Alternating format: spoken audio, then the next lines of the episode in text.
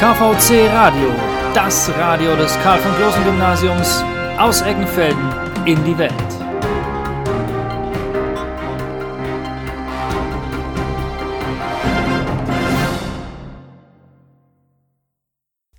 Hey, wie geht's dir? Gut, dir? Was hast du eigentlich gestern so gemacht? Mir geht's super. Ich habe gestern so ein tolles Schnäppchen beim Einkaufen gemacht. Gestern gab es ein Kilo Rinderhackfleisch für 3,95 Euro. Dieses Angebot konnte ich mir nicht entgehen lassen. Hast du schon geschaut, woher das Fleisch kam? Nein, darüber habe ich mir noch nie wirklich Gedanken gemacht. Das ist wahrscheinlich Fleisch aus der Massentierhaltung. Weißt du, wie schlecht es den Tieren da geht? Kauf doch lieber das Fleisch von den Bauern in der Nähe. Da weißt du, wo es herkommt.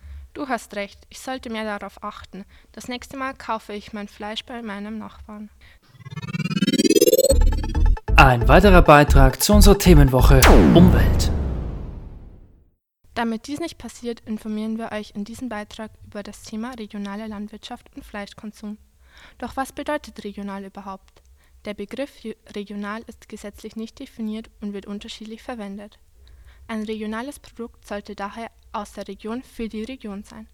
Dann wird es innerhalb einer abgegrenzten Region erzeugt, verarbeitet und vermarktet. Als Richtlinie gilt, dass die Erzeugung der Rohstoffe, deren Verarbeitung und dass der Vertrieb des fertigen Produkts innerhalb eines Umkreises von maximal 100 Kilometern stattfinden müssen.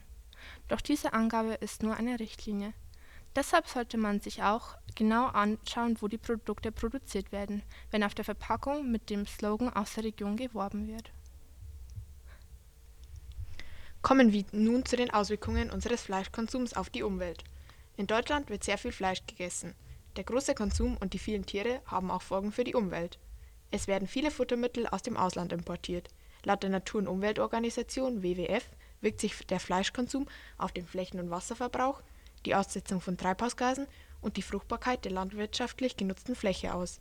Vier Fünftel der landwirtschaftlich genutzten Fläche wird für die Tierhaltung beansprucht.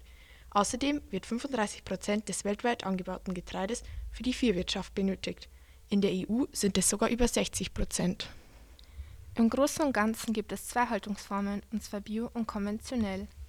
Wir möchten euch diese etwas erklären und vor allem auf Hinsicht der Umwelt miteinander vergleichen und Vor- und Nachteile nennen. Außerdem werden wir auch darauf eingehen, wie es mit Produkten aus der Region aussieht. Ein Vorteil von Bio ist, dass die Tiere artgerechter gehalten werden und nicht regelmäßig Medikamente bekommen. Viele Bioprodukte haben jedoch einen langen Transportweg hinter sich und das wirkt sich wiederum schlecht auf die Umwelt aus. Des Weiteren wird bei der Biolandwirtschaft viel mehr Fläche eingenommen, im Schnitt ca. 25 Prozent mehr als bei der konventionellen Landwirtschaft. Der große Flächenverbrauch führt zum Verlust von Lebensräumen für Tiere und Pflanzen. Im Gegensatz zu Bioprodukten sind Produkte aus der konventionellen Landwirtschaft günstiger und somit können sich mehr Leute tierische Produkte leisten durch die vielen Tiere entsteht zu viel Gülle. Dieser ist schlecht für den Boden und das Grundwasser und muss deswegen in Gebiete mit weniger Tierhaltung abtransportiert werden. Dadurch wird viel CO2 ausgestoßen, was wiederum schlecht für die Umwelt ist. Zusammenfassend ist es besser für die Umwelt, wenn man regionale Produkte kauft, da diese einen nicht so langen Transportweg wie manche Bioprodukte haben. Daher können sie auch frisch und voll ausgereift geerntet werden, was der Qualität sehr zugute kommt. Außerdem wird beim Kauf von regionalen Produkten die Wirtschaft der Region gestärkt. Ein großer Nachteil für viele ist jedoch, dass regionale Ware Saisonware ist und somit Obst und Gemüse aus der Region nur dann angeboten werden kann, wenn es gerade Saison hat. Das finden wir persönlich nicht sehr schlimm, da die Erdbeeren im Juni sowieso am besten schmecken. Nun stellt sich die Frage, was besser ist, bio oder regional? Das kann man pauschal nicht sagen, da es überall Vor- und Nachteile gibt. Wenn man das Tierwohl betrachtet, ist logischerweise Bio die bessere Wahl. Für diejenigen, die auf ihren ökologischen Fußabdruck und die Umwelt achten, wären regionale Produkte die bessere Option. Am allerbesten wären natürlich regionale Produkte, die auch noch aus einer Biolandwirtschaft kommen. Und jetzt haben wir noch ein Interview mit einer Landwirtin aus der Region. Genau, stell dir bitte kurz vor. Hallo, also ich bin Mosanette, bin 26 Jahre alt, ich bin gelernte Landwirtin und ich werde heute interviewt und ich freue mich. Okay, dann fangen wir mit der ersten Frage an. Was habt ihr für einen Landwirtschaftsbetrieb? Also unser Betrieb ähm, ist hauptsächlich aufgebaut in die Rinderhaltung. Also wir haben Mastbullen hauptsächlich und haben Milchkühe, und der wir unsere Masttiere quasi selber aufziehen, ab Kalb und ein Teil davon, der wir aber ab Fresser aufziehen. Ich weiß nicht, wenn ich die Begriffe kurz erkläre. Also ab Kalb heißt für uns, wir kaufen wir im Kälbermarkt die Kälber mit ungefähr 100 Kilo Lebengewicht und ziehen wir die dann auf, bis eben schlachtreif sind.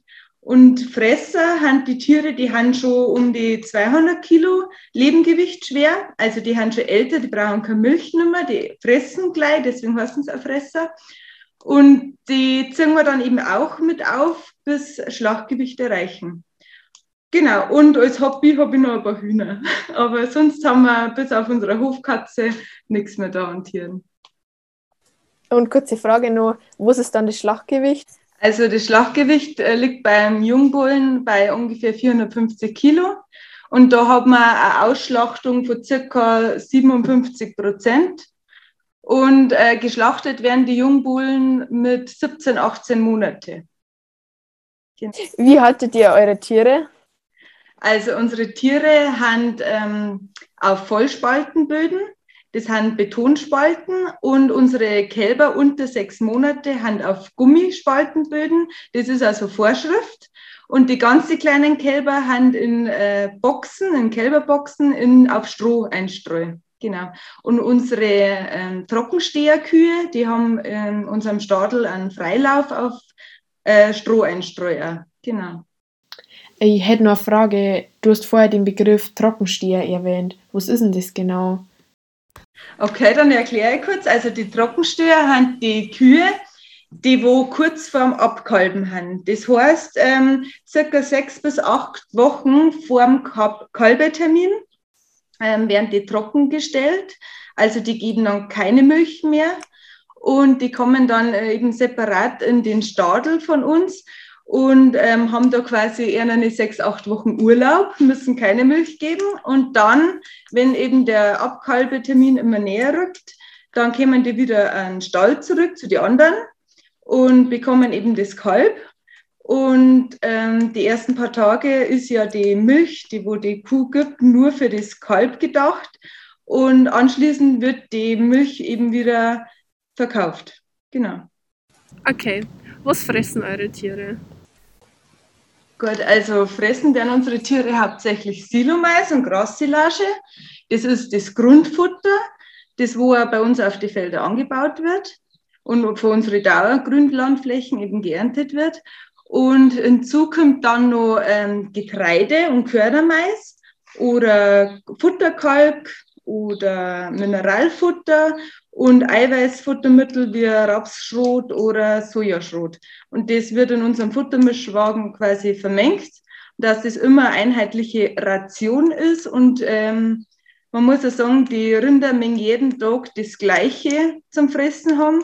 Deswegen muss man das immer abwiegen. Da ist ein Waage am Mischwagen dran, damit das auch täglich konstant das gleiche Futter ist.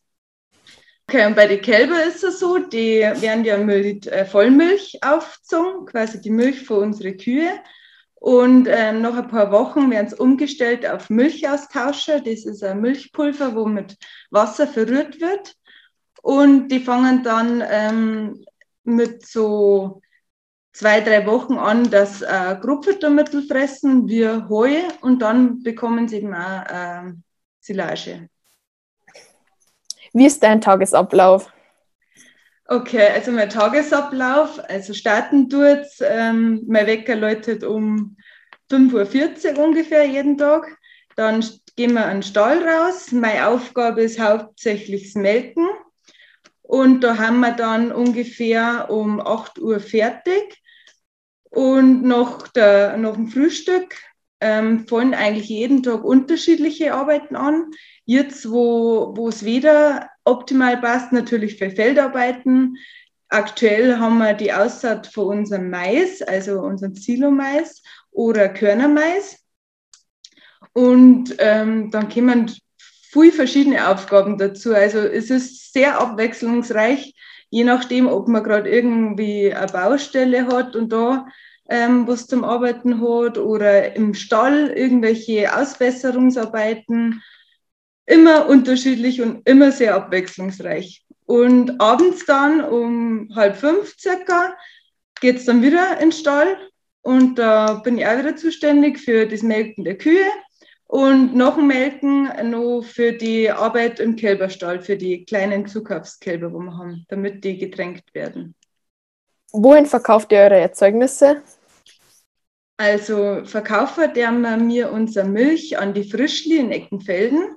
Da wird hauptsächlich Milchpulver hergestellt und Dosenmilch aus unserer äh, Milch, die wir produzieren. Und die ähm, Bullen, die Jungbullen, verkauft man an Schlachthof auf Waldkraiburg. Da werden die dann zerlegt und eben über die vermarktet und verkauft. Was hältst du von Biozertifizierungen? Generell finde ich das gut. Also es ist halt eine andere Produktionsweise, hätte ich jetzt mal gesagt. Ähm, der Trend geht immer mehr dorthin und warum nicht? Also ich denke, die Zukunft sagt sie, was da neues kommen wird und ich glaube, dass es nicht weniger wird, wie es aktuell ist. Okay, danke für das Interview. Sehr gerne. Tschüss. Ciao. Tschüss. Also ich habe durch den Radiobeitrag schon einiges gelernt, denn ich wusste gar nicht, dass, äh, dass, man, dass regionale Produkte viel besser für die Umwelt sind als Bioprodukte, da diese eben so einen langen Transportweg haben. Wie war es bei dir? Ja, bei mir auch. Ich wusste auch überhaupt nicht, dass man eher darauf achten soll, sollte, Produkte aus der Region zu kaufen. Ich dachte immer, Bioprodukte sind viel besser, da es da auch den Tieren besser geht, aber anscheinend ist es doch nicht so. Ja, das stimmt, finde ich auch.